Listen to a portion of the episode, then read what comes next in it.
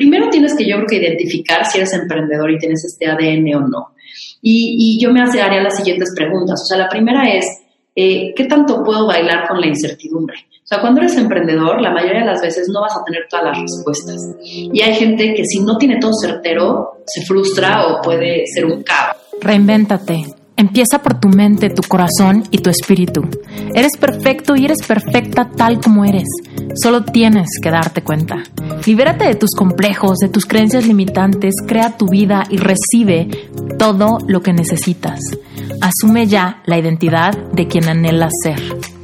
Yo soy Esther Iturralde, Life Coach Espiritual este es un espacio seguro para que recibas las herramientas, las epifanías y los parteaguas para que de una vez por todas te liberes del deber ser social, cultural o religioso.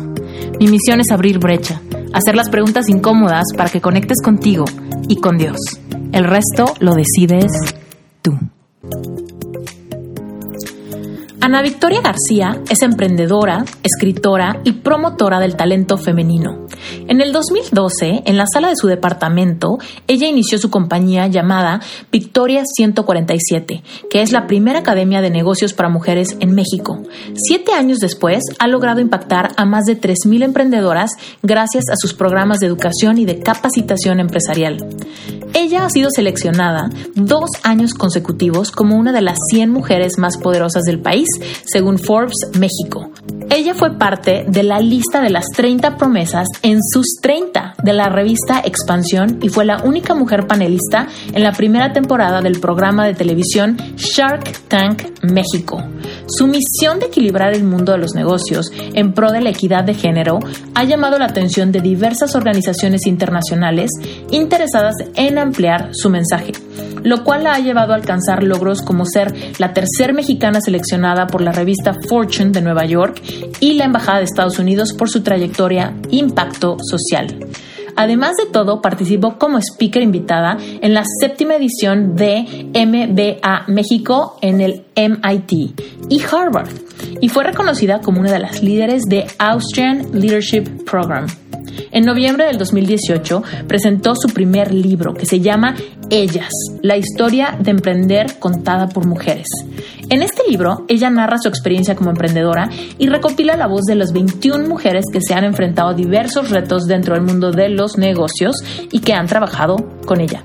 Ana Victoria cree en el poder de las mujeres y en la capacidad que tienen para cambiar el mundo. ¡Pum! Este episodio te va a gustar muchísimo, sobre todo si quieres emprender. No sé si eres hombre o mujer, pero quédate en este episodio porque te vas a inspirar con cómo Ana Victoria lanzó su propia marca y cómo la ha llevado adelante, adelante, adelante en estos siete años que lleva de trayectoria. Bueno, pues Ana Victoria, estoy feliz de tenerte en Reinventate. Em, ya te había yo echado el ojo hace mucho tiempo, incluso te había invitado, pero creo que no te acuerdas. Eh, pero bueno, ya estamos aquí y estoy muy contenta de poder tener una historia como la tuya para mi audiencia, porque estoy segura que hay muchísimas mujeres y hombres em, que quieren emprender y que nada más de pensarlo se les hace se les hace demasiado complicado y prefieren voltear a ver a otro lado, ¿no? Que enfrentar como los sueños y todo lo que hay de, de donde estamos parados ahorita a llegar a nuestros sueños. Así que gracias por estar aquí. Esther, muchísimas gracias. Estoy muy contenta de esta plática. Muy bien. Cuéntanos, Ana Victoria, si hay algún despistado o despistada que no te conoce, cuéntanos qué haces hoy en día. Bueno, pues hoy eh, yo soy Ana Victoria García y tengo una academia de negocios para mujeres emprendedoras entonces, eh, que se llama Victoria 147. Y ahí lo que hacemos es captar emprendedoras, no importa en la etapa en la que estén, puede ser que solo tengan una idea de negocios o ya estén emprendiendo y tengan dos, tres, diez años y tenemos distintas etapas para cada una de las etapas en las que están las emprendedoras. Entonces, básicamente ahí lo que acceden es a un conocimiento técnico, que es a, eh, partir de una academia, y también forman parte de nuestra comunidad eh, de 3.000 mujeres emprendedoras. Entonces, a grandes rasgos eso es lo que hago. Tengo también un podcast que se llama Más cabrona que bonita y acabo de eh, reimprimir la segunda edición de mi libro Ellas. Entonces, a grandes rasgos, en eso estoy ahora. Ok, padrísimo. Cuéntanos ¿Cómo fue que llegaste a hacer esto? ¿En qué momento de tu vida dijiste, yo voy a ser speaker y voy a guiar a otras mujeres y voy a escribir un libro? ¿Por qué, ¿Por qué surge toda esta necesidad? Vámonos hacia los orígenes de tu vocación. A decir, yo creo que al inicio fue medio accidental, medio pensado. O sea, yo, mi primera chamba fue en Endeavor. Eh, una aceleradora de negocios para emprendedores. Eso fue hace ya un ratito. Y la verdad es que entré ahí mega accidental porque un profesor era mi director general. y entonces yo, dije, ah, pues una... Danos línea del tiempo, danos línea del tiempo. ¿Cuándo, ¿Cuándo fue esto? Mira, yo tengo 35, ahí habré entrado a los 22, entonces fue hace 13 años que entré en Endeavor. Yo acababa de salir de Mercadotecnia en la NAWAC, eh, fue justo el paro de AMLO en ese entonces, y entonces todas las contrataciones se aplazaron, se retrasaron, se cancelaron, y me empezó a entrar esta ansiedadcita, soy bastante impaciente, y entonces como que dije, nunca voy a traer chamba. Eh, y este güey, mi ex jefe, este güey, toda llevada, eh, me habla un día y me dice, ah, pues oye, me recomendaron de la Bolsa de Trabajo de la NAWAC, vente. Y dije, ah, suena bien, confío en ti, suena serio, pero yo no sabía ni que era emprendedor. Era como la, para ese entonces, pues te digo, hace 13 años, era como la forma cursi de decirle a alguien que perdió su chamba o que, ¿sabes? O sea, como que estaba intentando otras, cosas, porque para ese entonces el camino que te enseñaban era entrar a una empresón, no es como que entra a emprender, eso es bastante reciente.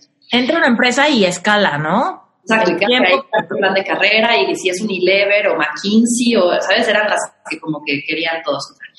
Eh, y nada, eh, estuve ahí siete años y sí hubo momentos en donde me daba cuenta que yo era la única mujer dentro de las salas de juntas.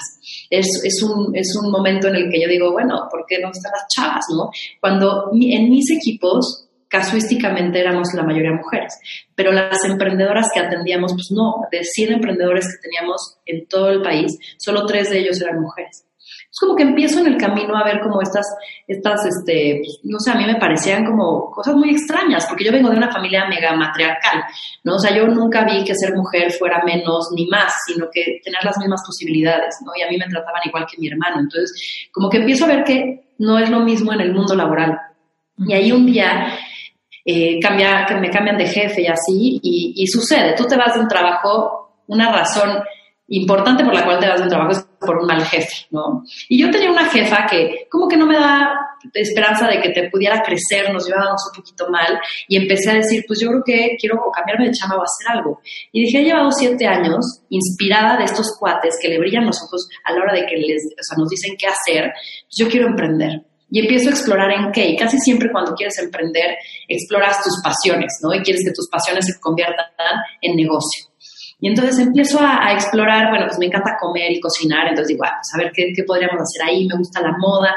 Y al final del día me dije, ahí están mis narices. Sé perfectamente los términos y metodologías de emprender. He visto que no hay mujeres, hagámoslo. Y fue un poco el motivador, como decir, creo que estaría padre hacer algo que genere un cambio, que cambie el status quo. Yo soy bastante revolucionaria en las cosas como estables. Me gusta generar el cambio. Y fue ahí donde empecé hace siete años Victoria 147, con la intención de redefinir el concepto de la mujer actual, así de etéreo. Yo dije, quiero que la realidad de los negocios no sea tan desequilibrada. Quiero hacer o poner una forma distinta de hacer negocios.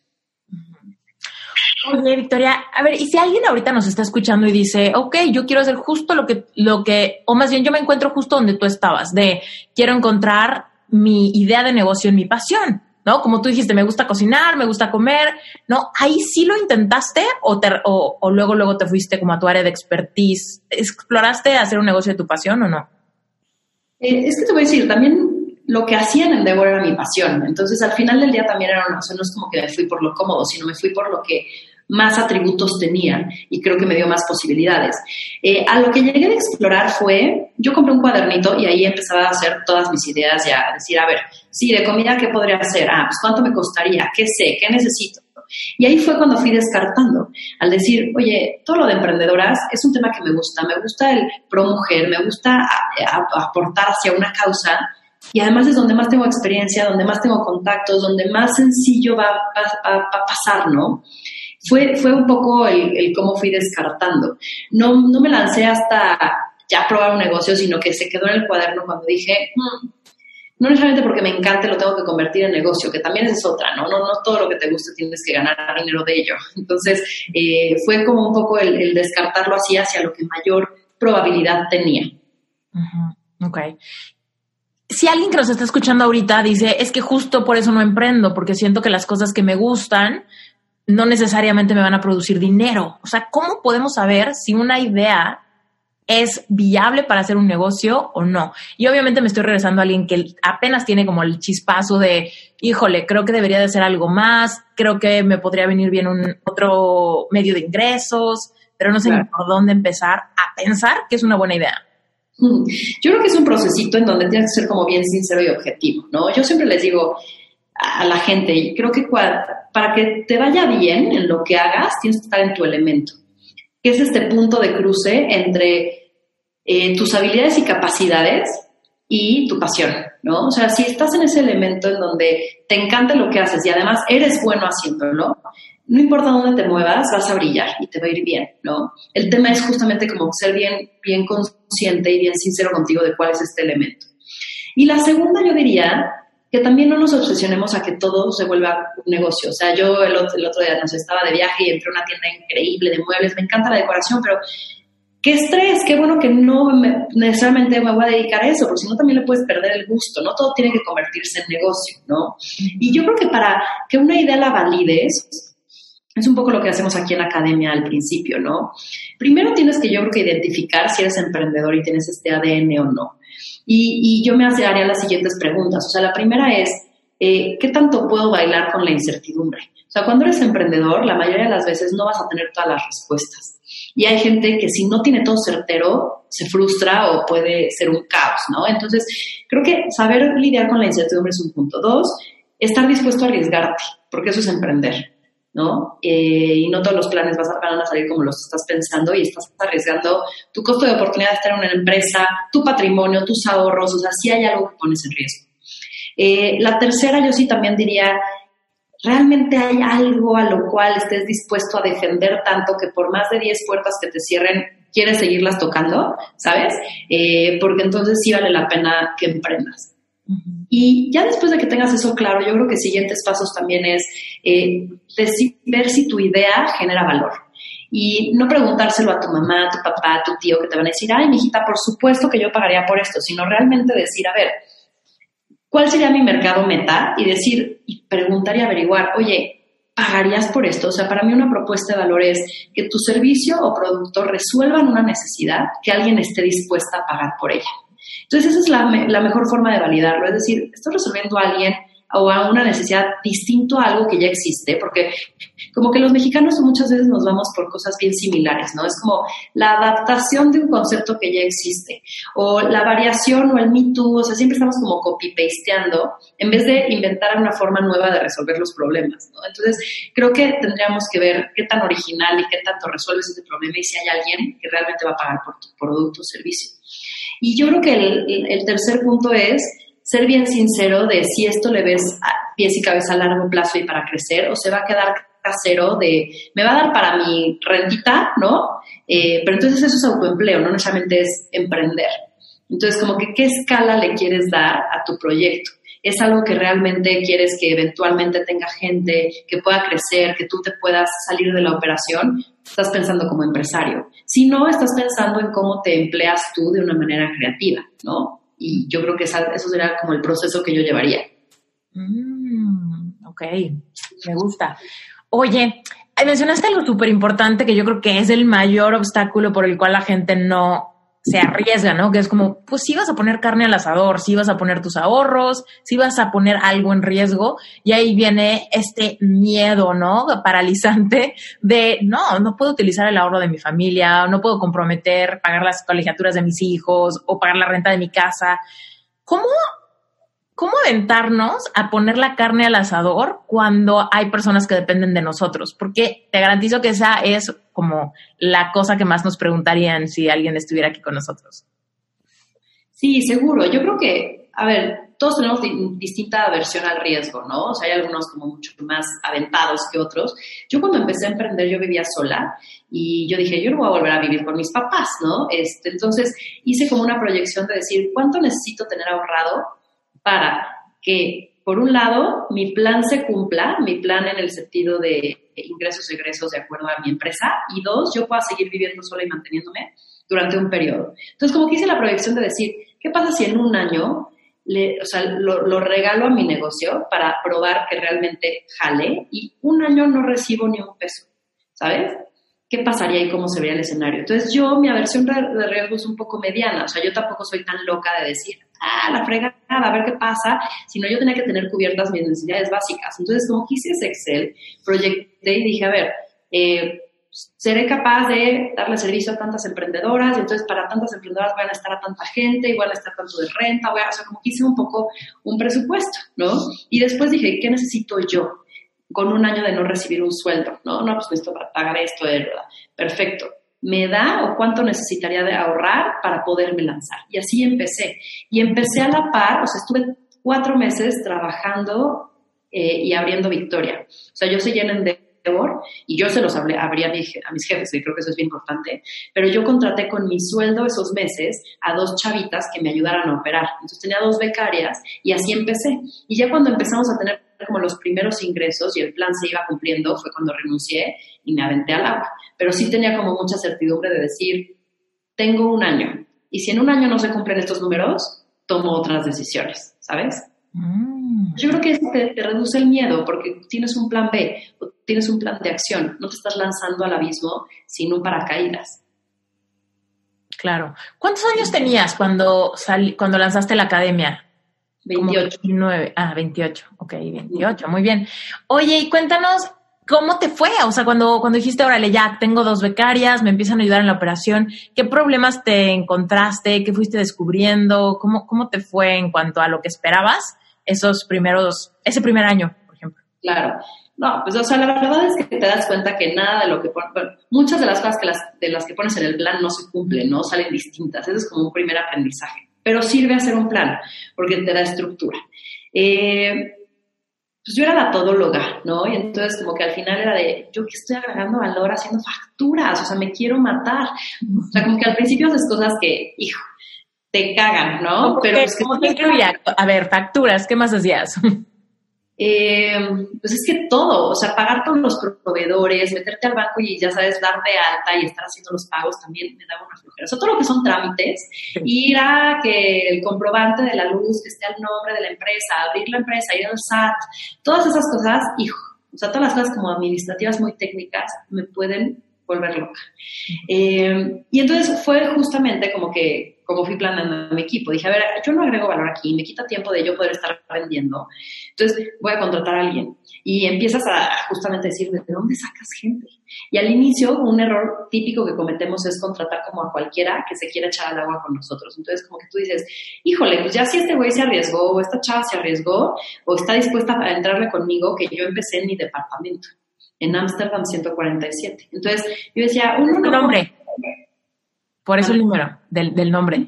Por eso y porque me gustó lo que significaban, pero sí, porque empezamos en, en Amsterdam 147.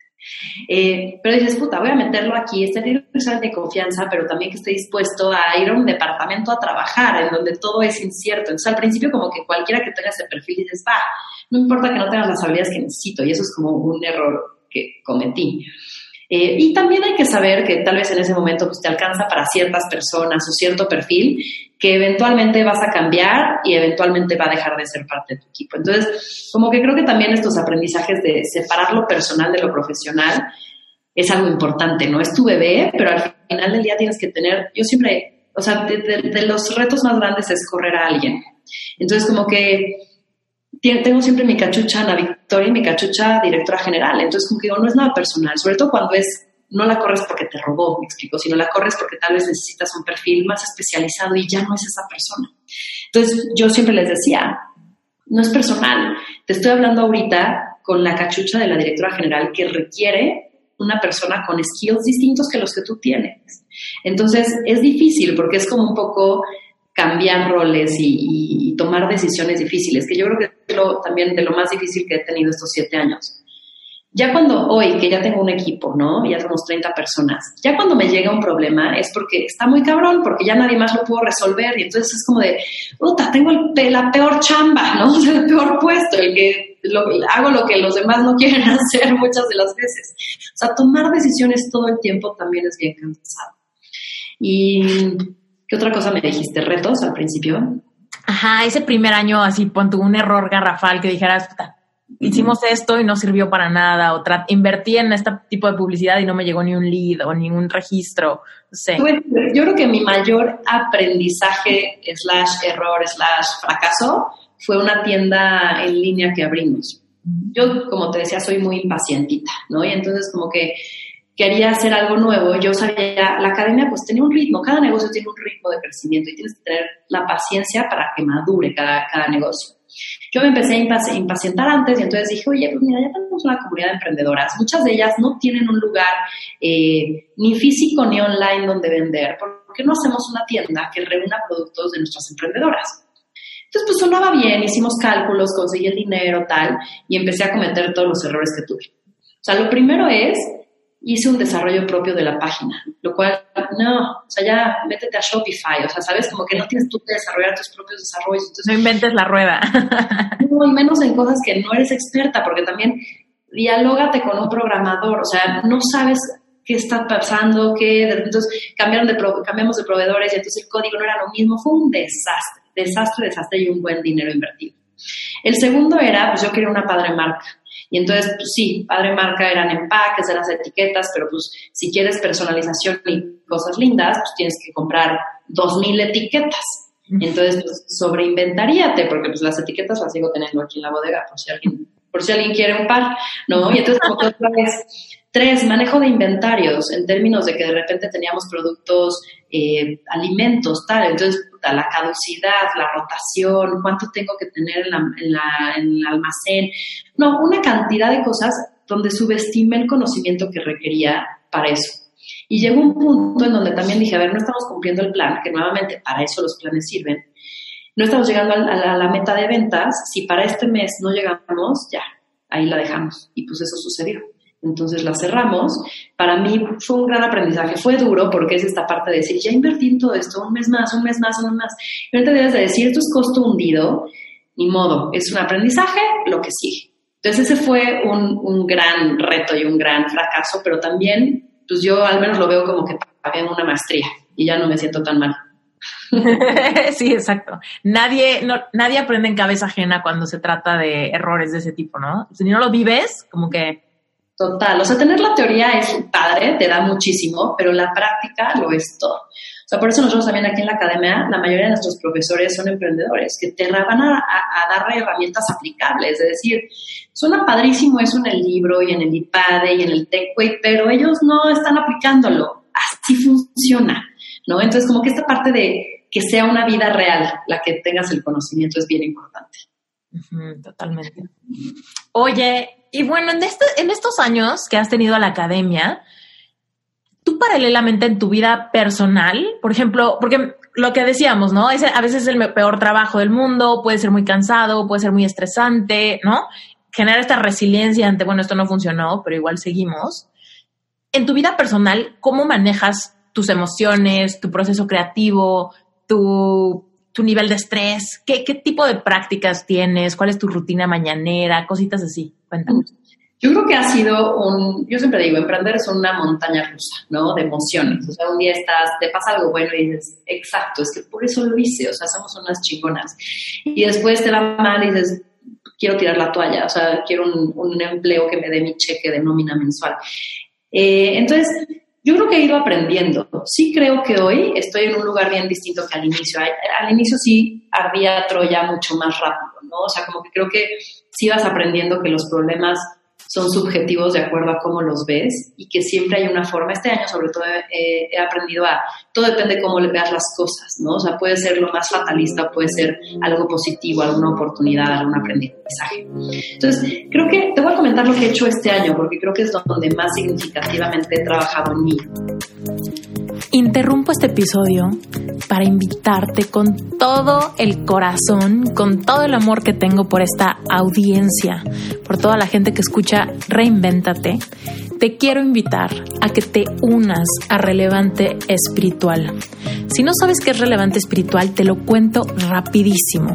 Relevante Espiritual es un grupo de estudio mensual que guío yo. ¿Qué pasa dentro de Relevante Espiritual? Recibes clases puntuales cada semana que te van a permitir despertar tu propia espiritualidad. En Relevante Espiritual no hablamos de religión, hablamos de tu conexión personal con Dios. Si tú crees que eres un ser espiritual teniendo una experiencia física y quieres aprender cómo puedes co-crear con Dios tus propios milagros, cómo puedes aprender a manifestar todo lo que quieres en la vida, desde amor propio, amor romántico, amor fraterno, dinero, abundancia, salud, vocación, todo lo que tu corazón anhele.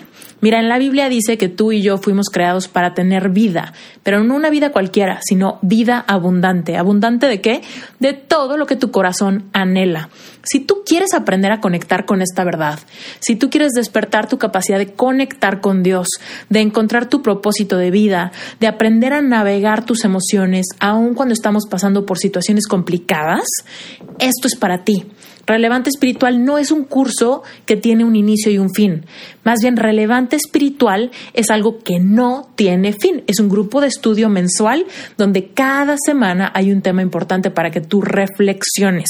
Y básicamente yo te guío a que hagas un clavado hacia adentro, sanes tus heridas, conectes con tu niño o con tu niña interior y puedas empezar a fluir en la vida creando tus propios milagros.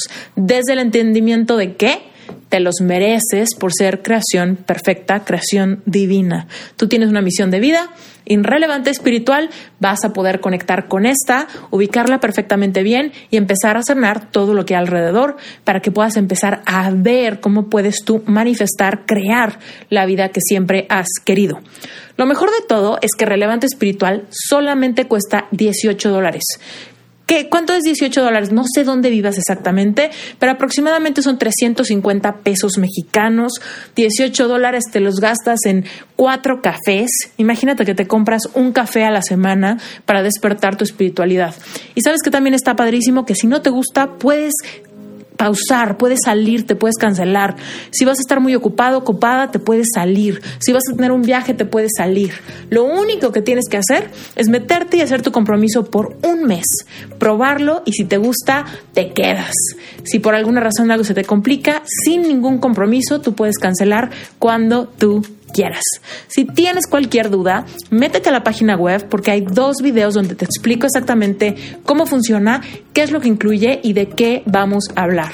La página web es esteriturralde.com diagonal relevante espiritual. Todo junto, relevante espiritual, todo junto. Métete a las notas del episodio, ahí vas a ver la liga directa para que solamente le des clic y te lance de inmediato. Sin más por el momento, regresemos con el episodio de hoy. Hacia ese O sea, uno, yo al principio de año también tomo, como que tuve muchos cambios a nivel personal. Me separé de mi pareja que llevaba 10 años juntos. Entonces, quieras o no, como que también fue un movimiento de decir, ¿dónde estoy? Inviértete tiempo en ti, ¿no? Entonces, eso me dio la oportunidad justo de echarme un clavado, que, que ha sido lo mejor que me ha pasado este año. Eh, empecé a meditar, empecé a, tener yo, a hacer yoga dos veces a la semana y empecé a explorar todas las posibilidades para, autoconocimiento o experiencia de, pues no sé, como que de sensación hacia, hacia conocerme, ¿no? Porque creo que si no te sales de tu día a día y no exploras hacer otras cosas, no puedes conocerte en distintas esferas. O sea, creo que si quieres trabajar en ti, tienes que estarte sacando de tu zona de confort y conocer a una Ana Victoria fuera de lo que ya domina, ¿no? Entonces hice muchas cosas, o sea, desde ir a eh, terapia espiritual con mediums, este, terapias energéticas, psicodélicos, o sea, de todo un poco, de lo más tradicional a lo más lúdico. Y la verdad es que verme en distintas eh, esferas, como que sí decía, ah, mira, rompes paradigmas, como que decía, ah, mira, yo pensé que no era tan aventada en esto y aquí reaccioné así. Y entonces como que empiezas a, darte la oportunidad de ser alguien distinta y no y de, desencasillarte, ¿no? De dónde estabas. Eh, y eso me ha servido mucho, como que me he valorado en el sentido de, de, de, me estoy redefiniendo a mí y me he dado mucho tiempo personal, que eso también es increíble. Eh, he viajado sola, me metí a clases de baile, eh, como que me, me, he encontrado en lugares donde vibro alto, ¿no? O sea, me he dado cuenta que la música y el baile para mí son bien importantes y no le destinaba tiempo. Entonces ahora digo, todos los lunes me voy a mi clase de salsa, porque es el momento en el que yo me, des, o sea, me despego de la realidad y estoy conmigo y llego feliz y canto. Y entonces, como que sí hice cambios hacia decir dónde es donde vibro más, ¿no? Eh, también, por ejemplo, una de mis emprendedoras me regaló estos sprays y aromaterapia de flores de Bach, mm. porque mi sueño era ligerísimo, también por el estrés y todo. No sé cómo me ha ayudado. Entonces, también como que esa parte de meditaciones guiadas antes de dormir, hay también unos links de hipnosis que también de repente uso, estas flores de Bach, desconectarme, o sea, tratar de no llevarme la computadora ahora, o sea, trato de ya, lo que sea chamba se queda en la oficina, ya no lo mezclo, eh, no me llevo la computadora y trato de dejar el celular media hora antes de dormir, o sea, trato de siempre acabar leyendo en mi cama, ¿sabes?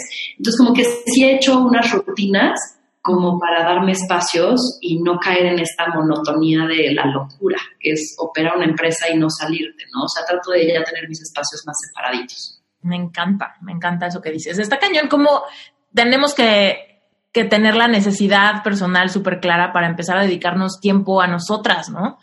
Cuando de repente nos sale más caro el caldo que las albóndigas, nos sale más caro no dedicarnos tiempo, ¿no? Que dedicarnos tiempo, nos sale más contraproducente llevarnos la computadora y trabajar compulsivamente a poner límites, límites sanos. Y es que siento que, corrígeme si me equivoco, pero como que siempre estamos en esta cultura de mientras más le chingues, más rápido llegas a la meta. Y en realidad no, porque mientras más le chingues, menos, menos perspectiva tienes para cachar un, un error o para tomar una decisión más alineada con tu intuición o para, ¿no? O sea, si no, no, nos vamos como tren de que no, no paramos, no paramos, no paramos y de repente nos damos cuenta que ya nos alejamos un montón de lo que queríamos.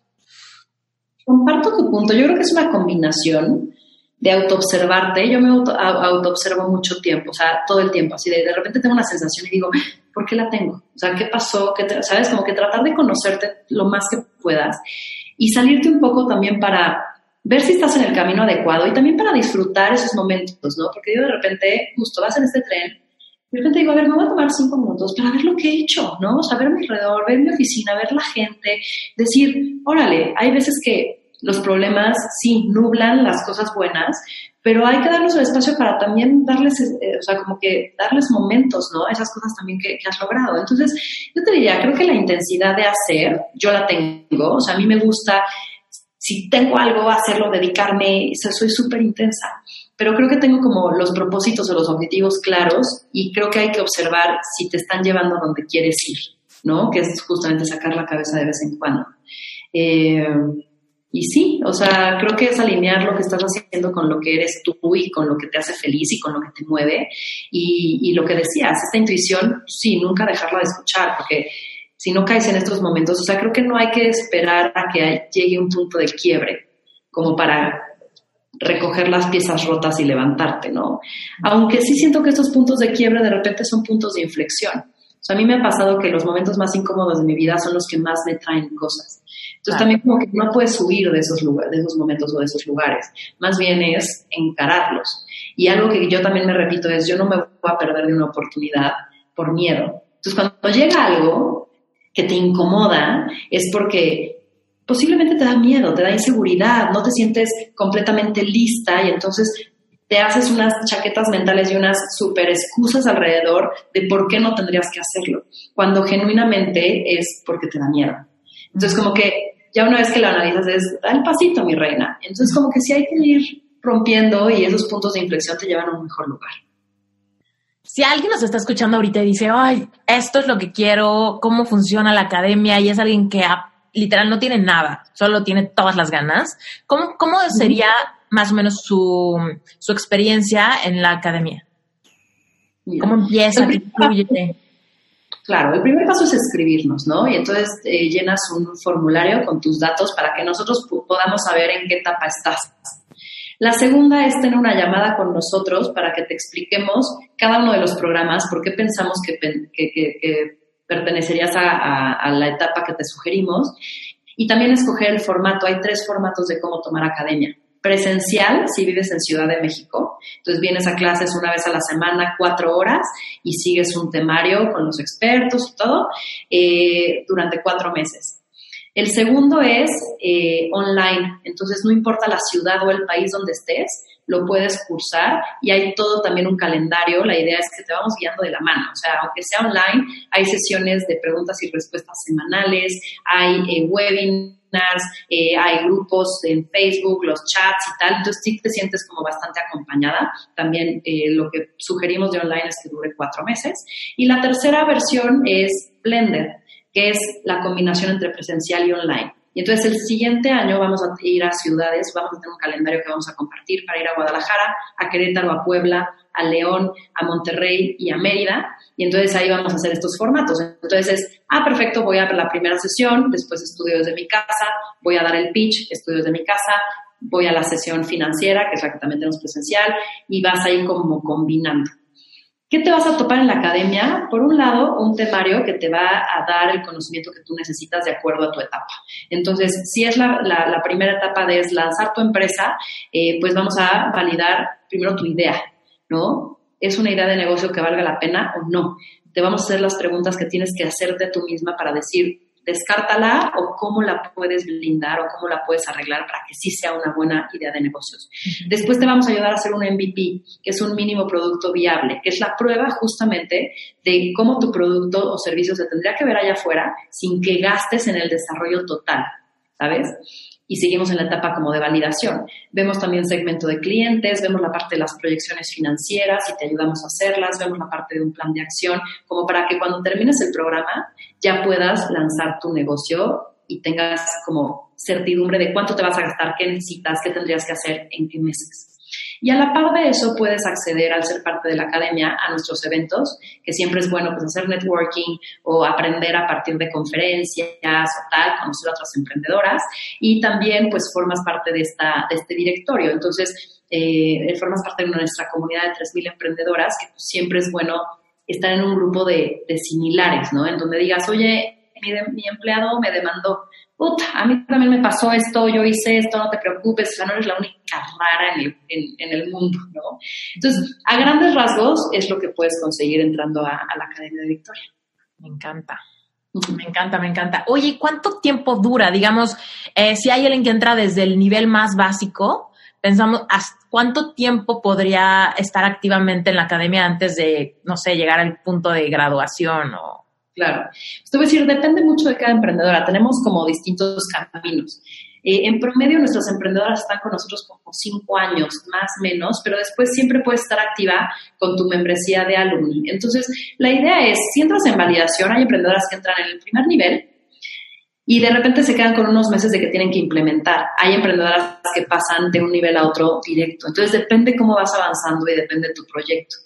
Pero podrías, o sea, no sé, yo supongo que cada, cada seis meses te podrías aventar uno de los programas o cada ocho meses y son cinco etapas. Pero te digo, en el Inter o al final te puedes quedar con tu membresía de comunidad alumni y entonces es como sigues siendo parte, vienes a los eventos, eh, tienes acceso a contenido online de valor, sigues, este, tienes descuentos en otros de los programas que tenemos y entonces como que sigues siendo parte de nosotros. Entonces la idea es que nunca te gradúes como tal, sino que sigas, porque siempre vas a tener retos como emprendedora, no importa tu edad o tu etapa, ¿no? Sí, una etapa de crecimiento y estás como enfrentándote con otro tipo de problemas y sigues necesitando comunidad para ver cómo le haces, ¿no? Claro, o de repente vas a abrir toda la línea de negocios o vas a irte a otro país y entonces pues, vas a empezar desde cero para eso, ¿no?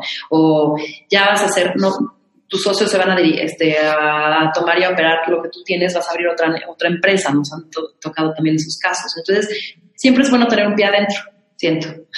Claro, sí, ser parte de algo más grande, sentirte acompañada, sobre todo para, para cuando tú eres la jefa de jefas, ¿no? No tienes un socio o algo así y todo está sobre ti, es increíble formar parte de una seguridad, de una comunidad donde no hay preguntas tontas, ¿no? Donde puedes como tener tu espacio seguro de, no sé, entrar en caos o, o encontrar como tu debilidad, ¿no? Porque también yo creo que ese es un tema, cuando las mujeres emprendedoras tenemos todo bajo control y nunca podemos mostrar debilidad, porque si no, esa debilidad, ¿qué, qué malentendido se va a causar si estoy batallando con esto? ¿No? Si yo batallo con esto, ¿será que no puedo coachar? ¿Será que no puedo guiarte?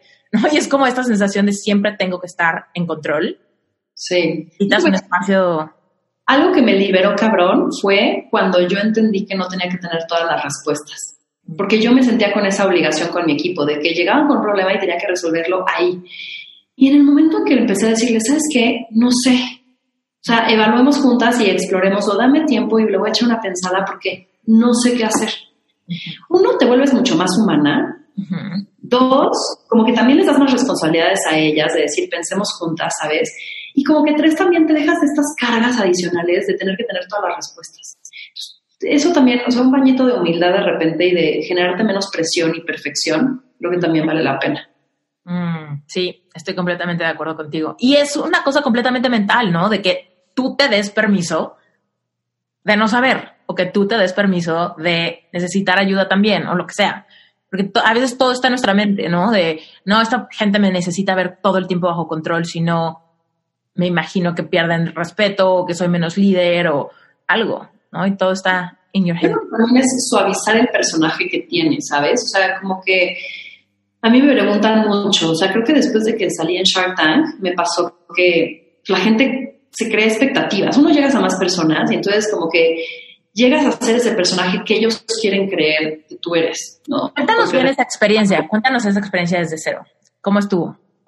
Eh, pues me llamó una vez, estaba en casa de mi amiga Chantal, yo nunca contesto mi celular cuando es un número desconocido, pero esta vez lo hice y me habla y me dice, oye, soy Kiren, la productora de Shark Tank, y te queremos como tiburón. Y yo, ok, ¿qué? Yo en este entonces tenía que 31 años o algo así. Y yo, órale, bueno, hablemos. Le dije, pero necesito más información. Entonces nos sentamos en un café, me platicó de qué iba. Eh, y me dijo, bueno, piénsalo, pero en dos semanas empezamos a grabar. Y yo, ah, bueno, sin presión, ¿no? O sea, cualquier cosa y entonces ahí fue otro de mis puntos de, no, a ver cómo, soy una chavita, no tengo el dinero, ¿sabes? Yo no soy la hija de Slim, o como estos millonariazos, este, todas las posibles, no. Pero después como que en ese entonces mi pareja me dijo, a ver, no, no, no, no, no. Porque eso es lo que pasa con estos personajes, sea tu pareja, tu mentor, tu tal. Te topan con un espejo en donde no te puedes hacer güey. Y entonces en ese entonces me dijo este, este güey, que además era, era publicista, me dijo, a ver, uno lleva 10 años haciendo esto, o sea, sabes evaluar empresas mejores que estos cabrones, ¿no? Dos, es una gran oportunidad publicitaria, o sea, por lo que tú puedas invertir en las empresas, ¿sabes? O sea, este, es un retorno de inversión increíble para Victoria. Entonces, como que ya me empezó a dar las, las razones por las cuales sí, y fue ahí donde dije, es una gran oportunidad. O sea, yo 31 años de estar de tiburón en Shark Tank, o sea, uno de los programas de emprendimiento pues, más representativos. No puedo decir que no. Y entonces ahí, con mi miedito y lo que sea, pues dije sí y pues entramos a grabar. Y sí fue una gran experiencia, eh, pesada, porque eran dos meses en donde grabábamos diario de 8 a 8. Entonces sí era como bien complicado, porque pues yo, si ahorita sigo teniendo retos de una startup, ¿no? A mis siete años de operación, en ese entonces pues más, o sea, no es como que yo no puedo estar presente, váyanse, ¿no? Este, pues yo tenía que trabajar, yo era una emprendedora, ¿no? Eh, que fue un retote también, pero fue una gran experiencia y también como una prueba para mí de decir, qué chingón, güey, que diste ese paso a pesar de que tenías o miedos o dudas o lo que sea. Entonces fue una gran experiencia, fue la primera temporada, entonces también le metieron un chorro de lana a la publicidad y todo ese rollo, que, que me lleva al punto que te estaba diciendo. O sea, de repente, como que yo en el programa, a pesar de que no te decían qué decir, no hay un script, ¿no? O sea, tú al final del día eras quien eras, pero es un programa, entonces sacaban las tomas y hacían una edición en donde al final te hacen ver pues mucho más ruda o perra o, ¿sabes? Este, seria. Entonces todos pensaban que uno era mucho más grande, que dos era una mamona, que tres era una millonariaza, ¿no? Y yo decía, qué chistoso, se está generando este personaje alrededor de mí que no soy yo, ¿no? Entonces me costó trabajo, porque en redes la gente también muy amable en algunos casos, pero muy agresiva.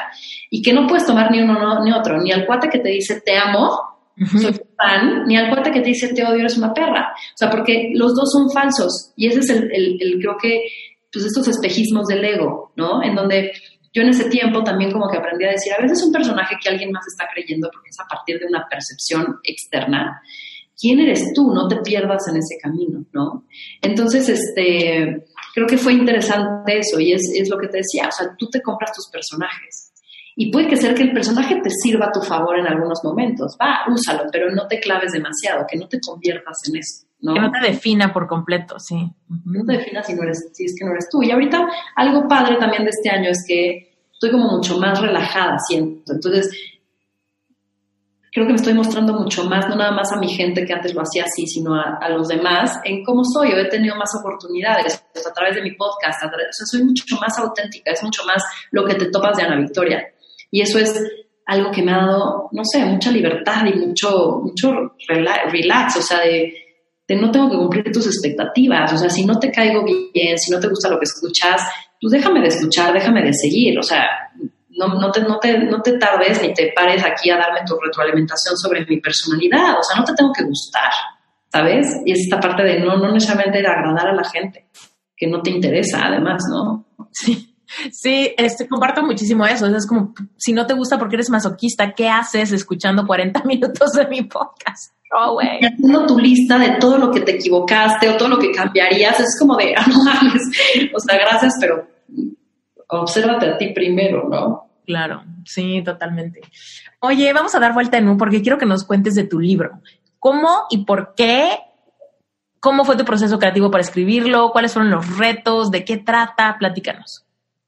Genial, pues mira, eh, se llama Ellas, la historia de emprender contada por mujeres. Y la primera edición la empecé hace dos años, me tardé un año en sacarla. Fue difícil porque me considero creativa. Entonces, cualquier proceso creativo siempre tiene áreas de mejora. O sea, como que es difícil ponerle un punto final. Entonces, me costó porque yo iba de un concepto a otro y volaba y no sé qué tal, hasta que ya mi equipo también me dijo, tenemos que decidirnos. Entonces, partí de decir, va, un concepto y un índice. Y eso fue como mi guía de, de partida. Entonces, el índice lo traté de hacer hacia como unos puntos importantes que fueran como trazando el camino de cualquier emprendedor.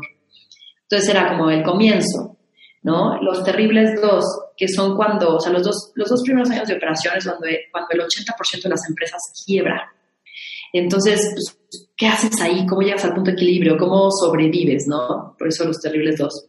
Después, eh, ¿cómo te das a conocer? Eh, ¿Cómo te asocias o te financias? haciendo las paces con el fracaso es otro capítulo. Eh, también la parte de crecer duele. ¿Cuáles son estos el término es como growing pains, ¿no? Dolores de crecimiento, que por más teoría, porque yo lo tenía en Endeavor, por más teoría que tengas, nada te va a servir hasta que te los topes, los vas a vivir a fuerzas. Entonces, eh, así fue trazando el, el, índice y la idea es que en cada uno de los capítulos yo cuento mi parte de la historia en ese tema y escogí a una emprendedora para hablar de su historia en ese tema. Entonces, la idea es que vayas viendo como una guía y una guía de inspiración o de lo que te vas a topar, pero viviendo de distintas emprendedoras. Entonces tenemos a la chava que tiene 24 años y tiene una empresa de internet, o tenemos a la señora de 52 con una empresa de comercialización de té. Entonces, como que puedes ahí empatizar con distintos roles. Está la chava que sí heredó una empresa, pero está la chava que empezó desde la nada siendo madre soltera. Entonces, como que ahí, ahí escogimos a 24 historias que pudieran justamente generar empatía en distintos contextos. Y esa es la primera parte. Y la segunda es un manos a la obra. Es un ejercicio, un, libro de trabajo en donde te vamos ayudando con ejercicios, cuestionamientos, mood boards, a, como a aterrizar el conocimiento que vas a adquirir, para que no nada más te quedes mega inspirada, sino que realmente lo apliques, ¿no? lo aterrices a tus ideas, a tu escenario. Exacto, y hay, o sea, hay historias de todo. Hay una, por ejemplo, de Gaby Muñoz, que es Chula de Clown, que es una de las pocas, bueno, creo que es la única y la primera mujer este, mexicana que ha hecho clown a nivel internacional. Clown es esta, este, bueno, ¿no? Este, Hemos tenido a Wendy Ramos en el podcast donde es ah, todo el tema de clown, ya. Entonces, bueno, pues eso es el libro. Eh, hoy lo tenemos en reimpresión porque me buscó Random House con Grijalvo para reimprimirlo, entonces lo acabamos de lanzar la última versión, lo tenemos en, impreso en todas las librerías, lo tenemos en audiolibro, en eh, Google Play y en iTunes y lo tenemos en ebook en Amazon, entonces como que hay también esos formatos para, para escucharlo, leerlo o tenerlo impreso. Cuéntanos, una de las preguntas que más hago en el podcast es cómo se sintió, porque creo genuinamente que si escuchamos cómo se sintió, somos más capaces de empezar a evocar esas emociones en nosotros y dos cosas pasan. Una, le perdemos el miedo a la emoción y dos, se nos antoja la emoción. Entonces, cuéntanos, ¿qué se siente que te hablen para decirte te queremos en Shark Tank? ¿O qué se siente que te hablen de Grijalbo para decirte queremos publicar tu libro? ¿Qué se siente eso? Claro. Yo creo que, por ejemplo, el Shark Tank fue una emoción muy grande de decir, órale, o sea, estoy haciendo mi chamba, por eso me están llamando, ¿no? Entonces, como esta sensación de, de plenitud, de reconocimiento, ¿no? Este, y por el otro, y de adrenalina positiva, y por el otro lado, pues es este, este miedo, esta, esta expectativa de decir, órale, pero ¿y cómo lo voy a hacer? Y podré hacerlo yo y tal. En, en cuando, cuando me habla Grijalvo, pues es, mucho más sencillo porque es algo en lo cual yo me siento mucho más cómoda y no necesitaba algo nuevo, ¿no? O sea, es, como esta parte de, más bien como confort de decir, hiciste bien tu trabajo y por eso alguien tomó tu libro de primera edición y dijo, llevémoslo a todo México. Entonces, como que sí es una cosa chingona. Estuve en, en la FIL la semana pasada, que es la Feria Internacional del Libro en Guadalajara y pues fui a presentar. Y entonces llegar a la feria donde ves pura hormiga, güey, o sea, éramos todas unas hormigas trabajadoras, o sea, millones de personas ahí y que de repente llegas al stand y ves tu libro el otro día también que fui al péndulo y fui a comprar otro libro, ahorita lo vi. O sea, tenía ganas de decirle, señorita, es que ella soy yo. Y ya, sabes, como que dices, es como mi hijo, es como esta parte en donde qué chistoso que algo que tenía en mi mente ya no nada más existe como objeto, sino la gente lo está pidiendo en las librerías. Es como, eh, no sé, abrumador en, el, en, lo positivo, ¿no? O sea, se siente muy lindo que la gente te cite, que de repente ponga un quote que tú escribiste, eh, porque para mí el libro sí fue un ejercicio el libro y, el podcast, que son proyectos personales, sí te tienen mi huella. Soy una perfeccionista este, cabrón en, el, sentido cuando tiene mi nombre las cosas. También academia, por eso tienes el, enfoque en detalle, porque lleva tu nombre. Entonces, como que con esa conciencia hago las cosas y después ves el resultado y dices, valió la pena, valió la pena el desvele, la frustración de la página en blanco, porque al final esto está resonando en alguien. Que te digan, hay un antes y un después de Victoria 147, o hay un antes un después de ellas, o gracias a ellas pude emprender, me lancé, me quité el miedo. La verdad es que es bien gratificante, es muy emocionante, porque tu vida tiene un sentido. Tengo una conferencia en la que pregunto al final, ¿quiénes de ustedes sienten que lo que hacen es suficientemente importante eh, como para convertirse en inmortales? Y en inmortales es decir, pues dejaste algo, ¿no? O sea, alguien te va a recordar. Y levantan bien poquitos las manos. Y la, estadística es que menos del 10% de los mexicanos sienten que lo que hacen es suficientemente importante. Entonces mi pregunta siempre para ellos es, ¿y entonces por qué carajos haces lo que haces? ¿No? O sea, cambia, o sea, no, no, a veces nos creemos como formatos pasados, nos creemos que sí, porque así se hacen las cosas, así las tenemos que seguir haciendo. Yo creo que hay que cuestionarnos el por qué hacemos lo que hacemos. Y tienes que estar satisfecho con que pues, lo que haces es trascendental para ti y para alguien más, ¿no? Totalmente. Cuéntanos esto, esto que mencionaste de la página en blanco. Cuando estabas escribiendo tu libro, ¿qué tipo de disciplina o de perseverancia o de motivación necesitabas para enfrentarte con, con eso? Pues mira, hice varias cosas. Uno, me asigné días. O sea, decía, a ver, mi viernes a partir de ahorita es puro libro. Eh, entonces, sí, importa la, un plan y sí importa la disciplina. Eh, el otro es, me fui, o sea, a mí me encanta viajar, entonces lo inicié en un viaje. Entonces, como que sí estuvo también como muy alineado el que yo estaba fuera de contexto, en otro uso horario, eh, sin la oficina encima y que me pude dar el espacio para realmente escupir lo que tenía que escupir. Y había días súper productivos y había días que yo nada más veía la hoja y ¿no? Y es frustrante, pero es mi modo. Y es mi hermano es escritor y es justo también lo que me dice. Carga siempre con tu libreta porque nunca sabes cuándo te va a llegar la idea, pero también es, aunque no te guste lo que escribes, escribe diario. Entonces te creas esta disciplina y te creas también, es, escribir nada más es un tema de inspiración divina, es un tema de práctica y de técnica. Entonces es, ni modo, te forzas a hacerlo. Y aunque no te guste, te forzas. Y hay momentos en donde fluye más pero es como tenerte también paciencia a ti porque es un ejercicio nuevo, ¿no? Mm, y es un músculo, ¿no? El músculo de la expresión es un músculo, porque estamos acostumbrados a tenerlo todo en la mente todo el tiempo y ahí está todo revuelto. Podemos pensar varios pensamientos a la vez, pero no podemos escribir varias cosas a la vez. Entonces viene el proceso de jerarquizar pensamientos, priorizar qué quiero decir, ¿no? Y es un proceso bien padre. Yo estoy escribiendo mi primer libro ahorita mismo y por eso te preguntaba de eso, porque pues de repente sí, me pasa justo lo que describiste, que de repente me siento en flow creativo y escribo y lo, lo leo y me, me, provoco a mí misma mariposas en la panza de que me gusta. De repente hay días que quiero esconderme y no, no lo quiero hacer y mi mente empieza a preguntarse, ay, ¿por más bien empieza a pensar, ¿por qué le dijiste a la gente que estás escribiendo un libro? No hubieras dicho nada, porque entonces ahora te preguntan. Claro, claro, pero eso, eso es algo positivo. O sea, cuando haces público las cosas, hay una presión de que sucedan. Y hay que saber manejar la presión y hay que saber que lo que estás haciendo es lo suficientemente chingón como para que después lo muestres y sin vergüenzas, ¿no? Pero es un procesito también. Totalmente. Y de hecho, me cacho, o sea, cuando me siento valiente, como no, hablo contigo y digo, güey, está increíble, wow, padrísimo.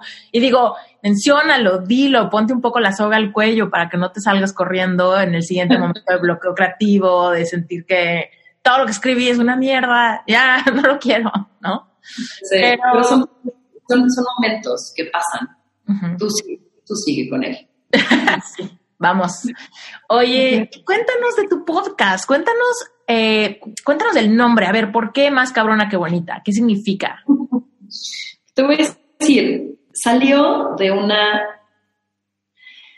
¿Qué fue? Fue un fin de semana que me fui a Cuernavaca con una amiga que cumplía años y nos reunió a siete extraños. O sea, nadie se conocía entre sí, gente bien rara. O sea, había un productor de cine, había una chava facilitadora de del cacao, había un cuate productor, había una chava con una aplicación de tecnología y te estoy diciendo rangos de edad, el director tenía 56 años, la chava 24, yo 35, o sea, y mi amiga tiene 45, o sea, todos de contextos distintos, personalidades distintas. Y como este año parte de lo que he hecho es a todo decirle que sí, o sea, como que quiero probar, entonces este, me invitó, dije sí, y pregunté quiénes iban, o sea, sí, ahí estoy. Y entonces en este fin estuvo muy simpático porque a mí me encanta filosofear. Yo soy Sagitario, entonces soy un signo muy libre, muy independiente, muy curioso, pero también soy ascendente Pisces, entonces soy muy sensible, muy místico, y entonces entre los dos hacemos una filósofa que todo el tiempo se cuestiona todo, para bien o para mal, ¿no? Eh, y soy muy intensa, entonces si tengo a alguien enfrente, y me he dado cuenta que sí soy como una periodista frustrada, o sea, esta curiosidad me da para hacer las preguntas que se te puedan ocurrir. Y entonces este director, Antonio Zavala, estaba, nos estábamos platicando y entonces, pues no sé, es un personaje bien, bien interesante. Entonces yo pregunté y pregunté y pregunté y pregunté y discutiendo y no sé qué, bla, bla, Y entonces, este, pues le llamó la atención, ¿no? Porque como que sí le entro al, al quite y como que no me quedo con las respuestas básicas. Entonces, como que ahí hubo, estuvo chistoso. Y me dijo, te reto, entonces entramos en este tema de reto de palabras, ¿no? Y después me dice, me te reto, había unas canchetas ahí de, de ping-pong, me dice, te reto un ping-pong. Pero no contó con que yo crecí con toda mi bola de primos gandallas, entonces yo futbolito, billar, esto es papita, o sea, yo estoy entrenada de por, vida. Entonces estábamos ahí en el ping-pong y le empecé a dar una madreada, ya sabes, se quedó así, y me dice, aquí se aplica, más cabrona que bonita. Entonces como que me quedó, me resonó y dije, me encanta porque me representa mucho, ¿sabes? O sea, yo sé que físicamente puedes tener un aspecto, pero, pero me encanta ser reconocida por otras cosas, ¿sabes? Y, por, y para mí ser cabrona es como, como un atributo, ¿no? Tú le pones la connotación que sea. Para mí es un atributo porque es como no dejarte, tener las cosas claras, defender quién eres, no necesariamente ser agresivo, ser culera, ¿no? Porque a veces que le puedes dar este, este detonador, sino a ver, yo hago lo que quiero, si no, no lo hago, yo tengo una meta y la cumplo y si no me muero en la raya, ¿sabes? Y para mí eso significa cabrona.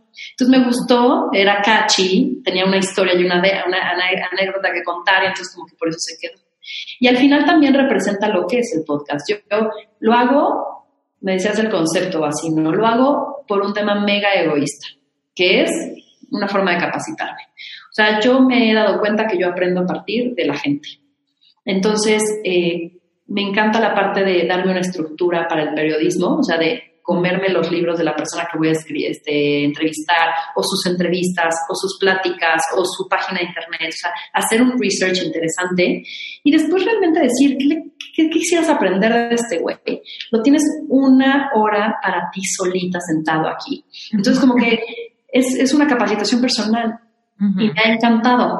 Entonces, eh, yo justo el primer episodio sí les dije, oigan, o sea, si tú eres alguien que se asusta con el léxico, si eres alguien que me va a estar opinando sobre los temas y lo que te gustó o no, ponle off. Porque la realidad no es mala onda, pero me da igual tu opinión. o sea, esto es para mí. Lo pongo aquí por si a alguien le resuena, qué padre, pero ni para bien ni para mal, este, esto es un proyecto totalmente para mí. Y es chistoso porque yo a mi equipo le digo, prohibido decirme cuántos views, o sea, ¿sabes cuántas personas, cuántas descargas? Nada, porque no quiero que eso justamente sesgue lo que yo opine de esa entrevista. O sea, si para mí mi entrevista más impresionante fue con esta escritora o esta arquitecta, no quiero que se contamine por la opinión externa el cómo yo siento esta, esa, esa entrevista. Entonces, ha sido bien padre porque como que me ha dado la oportunidad de decir, me da igual lo que pienses, ¿sabes? Y eso también está, creo que valiente, ¿sabes? O un poquito liberador, sobre todo, en este mundo en donde todos nos queremos validar a partir de redes sociales, de una foto, de un estatus, de una creencia, de una vivencia, de una experiencia, ¿no? Claro. Es, comparto cañón lo que acabas de decir. Creo que cuando yo creé el mi, reinventarte, tengo como motivos muy parecidos a los tuyos. Primero fue el hecho de yo quisiera aprender de tanta gente y hay veces si no tengo un pretexto no soy tan consistente en mi búsqueda, ¿no? En mi búsqueda de gente que está haciendo algo padre.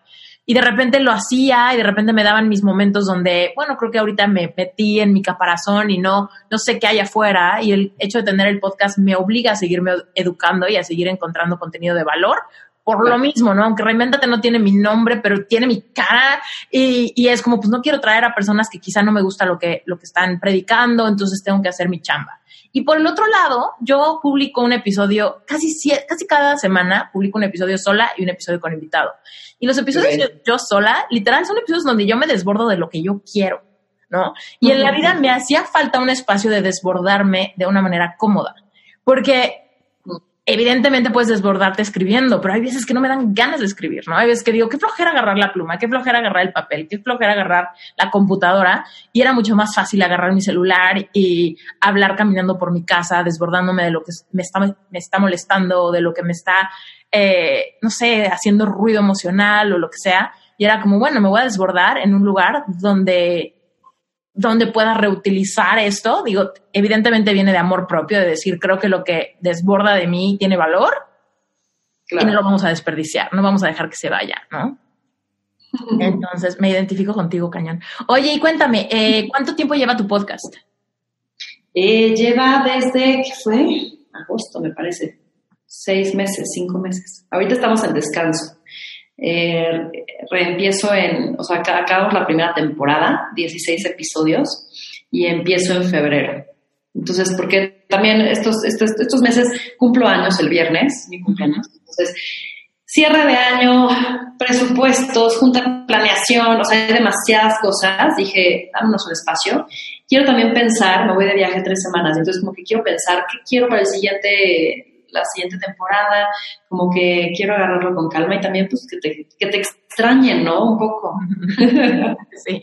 Oye, justo eso te iba a preguntar, ¿qué viene para ti? O sea, estamos en cierre de año, apertura de año. Para los que nos están escuchando, ya estamos eh, probablemente a finales de enero. Entonces ya estamos centradísimos en el 2020. Cuéntanos qué viene para tu academia, qué, qué estás pensando, qué es lo que quieres lograr. Pues mira, o sea, para la academia yo creo que este año fue como muy duro dentro de Victoria en el sentido de que nos hicimos muchos cuestionamientos de qué funcionaba y qué no. Justo como para decir hacia dónde queremos crecer. Hay muchas alternativas de crecer, pero, pero hay que escoger las que, quieras tú y las que te lleven a tu meta, ¿no? Entonces, eh, decidimos centralizar todo lo presencial en Ciudad de México y decidimos llegar a, los, a, las ciudades a partir del blender que te conté. Entonces, es poner a prueba este programa, es desfronterizarnos, llegar a estas nuevas ciudades donde no estamos, eh, llegar a estos países a través de Academia Online donde no estamos. Y entonces es ponernos un poco a prueba, eh, pues, cacarear a Victoria por todos lados y reunir a una red. O sea, lo que nosotros queremos es una comunidad virtual hispana eh, a nivel internacional, ¿no? Entonces, que nada más, o sea, que tú tengas además del valor de todo Victoria, el tener una comunidad a la cual puedes acudir y si mañana vas a Colombia, que haya alguien que te pueda recibir o alguien que te puede eh, decir cómo es ahí el mercado y tal. Entonces, ese es como un poco lo que veo de Victoria, el crecimiento internacional, pero de distintos formatos, con una estrategia mucho más escalable, ¿no? Eh, y como Ana Victoria, yo creo que es reencontrar mi, mi, espacio aquí en Victoria. O sea, creo que eh, estoy por trepar a alguien que va a llevar la parte de directora de operaciones. O sea, como que yo sí quiero un poco, no es salirme, pero creo que, o sea, como que explotarme en donde mejor hago mi chamba. ¿no? Eh, que es menos operativo. Entonces, como que quisiera que ese 2020 yo me pudiera subir un poquito a, quitarme las cosas operativas y tener a la gente necesaria eh, para seguir creciendo Victoria, pero sobre todo pues también tener estos proyectos personales que me gustan, ¿no? El podcast, el libro, eh, traigo, algunos proyectos que van también con relación a viajes y conocer personas. Entonces, no sé, como que me gustaría explorar otros, otros este, temas personales también, hay proyectitos que pueda hacer y que pues, hacen vibrar mi corazoncito. me encanta. Cuéntanos, Victoria, ¿dónde te encuentra la gente? En redes sociales estoy en Instagram como Ana Victoria García, en Twitter como Ana Victoria GA o en Facebook como Ana Victoria también García. Eh, y en redes también Victoria 147 o nuestra página web www.victoria147.com. Perfecto, muy bien. Y todo esto está en las notas del episodio para los que quieren dar clic y llegar rapidísimo. Por ahí lo pueden hacer. Muchísimas gracias por tu tiempo. Me encantó tenerte en Reinventate. Muchísimas gracias a ti por la invitación y gracias por la plática. Se agradece una plática amena, estudiada, con preguntas, estructurada. Muy bien, muchas gracias. Hemos llegado al final de este buenísimo episodio. Gracias por quedarte hasta el final. Te recuerdo que si Reinvéntate te gusta, Relevante Espiritual, que es el grupo de estudio mensual, te va a súper encantar. No pierdas la oportunidad de meterte a la página web, revisar toda la información y si quieres probar un mes, métete ya. En este momento toma la decisión, pruébalo y vas a ver cómo te inspiras de inmediato. Además te cuento un secreto, de las primeras cosas que vas a recibir son mis tres masterclasses donde te enseño exactamente cómo hacer un vision board. También vas a recibir el libro que a mí me cambió la vida, que se llama El Poder de la Alabanza, lo vas a recibir para que lo puedas imprimir, para que lo puedas leer desde tu tableta, desde tu celular, desde lo que tú quieras. Nada más con el precio de el taller de mapas de deseos y con el libro que ya puedes imprimir directamente, se justifica completamente tu inversión de 18 dólares para entrar. Ahora, si tú estás listo para más, si tú ahorita me dices, sabes que Esther, quiero tener un montón de contenido para iniciar ya ahorita mi transformación en el plano de espiritualidad, de emprendimiento, de conectar con mis emociones, conectar con mi cuerpo y sobre todo hacer de esto una forma de vida, te invito a que también te enteres qué es Reinventate 365. Reinventate Summit 365 es un lugar donde los 35 speakers que estuvieron conmigo el primer año de este podcast regresan a darte una masterclass completa para que la puedas aplicar a tu vida y empieces a transformar tu vida en un esquema de 365 días. En el momento en el que te suscribes, inicia tu año, vas a tener acceso a todo esto, hay un montón de material hay un libro de trabajo, hay meditaciones guiadas, hay un montón de contenido exclusivo para que te reinventes. ¿Ok? Entonces, checa esas dos páginas. Métete esteriturralde.com diagonal relevante espiritual para el grupo de estudio mensual y también métete a Reinventate Summit. Summit se escribe Summit con doble M. Reinventatesummit.com. Métete y vas a ver ahí que ese es un plan de transformación de un año, 35 masterclasses, más de 12 meditaciones guiadas, libros adicionales, ejercicios extras. Vas a tener un montón, pero bueno, Velo en la página web, no te quito más tu tiempo, que tengas un excelente día y recuerda, si reinvéntate te está sirviendo y me puedes dejar un review, unas cinco estrellitas y un comentario de qué es lo que más te gusta de este podcast, me vas a hacer muy feliz. Además, si esto te gusta, mándame un mensajito directo por Instagram, conecta conmigo, hazme el día, dime cuál es el episodio que más te gustó y cómo descubriste Reinventate. Te mando un beso gigante.